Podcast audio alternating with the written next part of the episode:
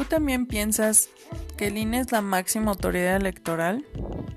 Hola, soy Monia Ayala y el día de hoy hablaremos de la verdadera autoridad que rige a nuestras elecciones, los tribunales.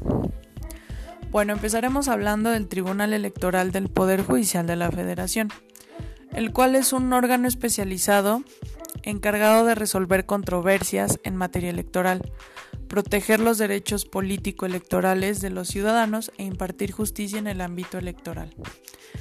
Está conformado por una sala superior, integrada por siete magistraturas, cinco salas regionales y una especializada, con tres magistraturas cada una.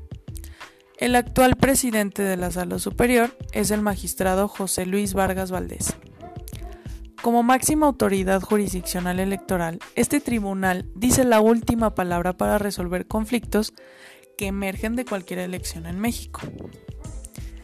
Es un tribunal constitucional, por lo tanto, tutela los derechos fundamentales de carácter político electoral de los ciudadanos por medio de un sistema integral de medios de impugnación, de modo que quien desee cuestionar un acto o resolución que vulnere alguno de sus derechos político-electorales, dispone de un recurso jurídico para acudir a la justicia electoral.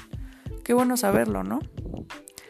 Bueno, pues los objetivos estratégicos que detallan el contenido de la visión y orientan los esfuerzos institucionales para obtener estos resultados claros a mediano y largo plazo ha planteado ejes rectores que atienden el quehacer institucional, los cuales son brindar certeza jurídica, consolidar un modelo de tribunal abierto, ampliar el acceso a la justicia, fortalecer el desempeño institucional, proporcionar una administración eficiente y responsable en el uso de, sus recursos, entre otros.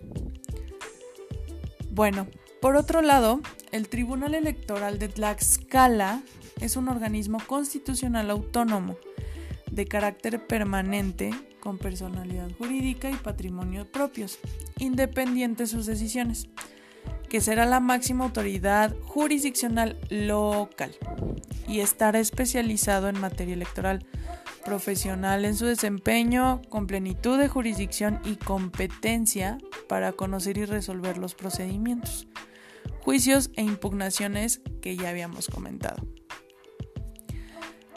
Estas las determinan la constitución política de los estados mexicanos, eh, las leyes generales de la materia, entre otras, todas de materia local electoral.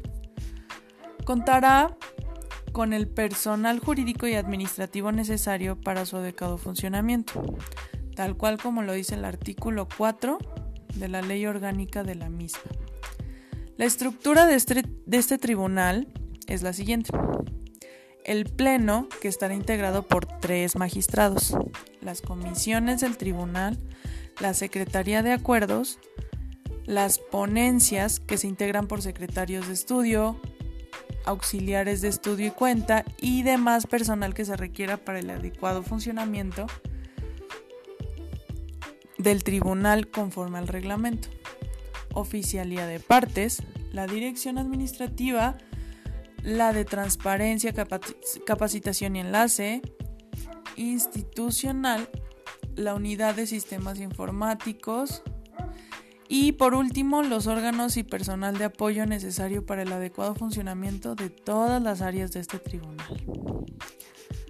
Conocer más a fondo de estos organismos constitucionales es de suma importancia para todos aquellos interesados en el saber de quién es realmente la autoridad electoral en nuestro país y poder defenderse de aquellas fallas de la autoridad.